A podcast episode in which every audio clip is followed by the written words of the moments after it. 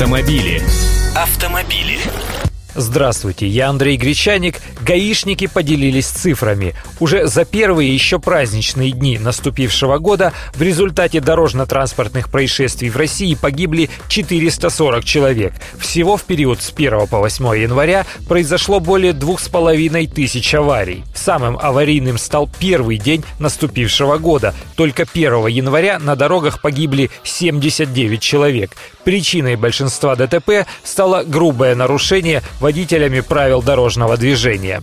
Гибнут и дети. Первые 8 дней Нового года унесли 18 жизней маленьких пассажиров. В подавляющем большинстве случаев дети перевозились в салонах автомобилей без использования детских удерживающих устройств и ремней безопасности, нередко просто на руках у родителей или старших родственников. Ведь как трудно убедить людей в том, что удержать ребенка и уберечь его при столкновении они не смогут. Тут элементарная физика.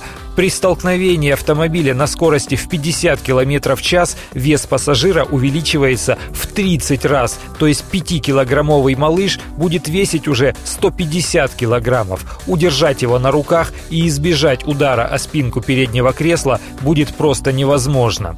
Ну и пьем, конечно. Только в Москве за первые 8 дней января сотрудниками госавтоинспекции было задержано более 750 человек за пьяную езду. Может, как-то сбавим обороты?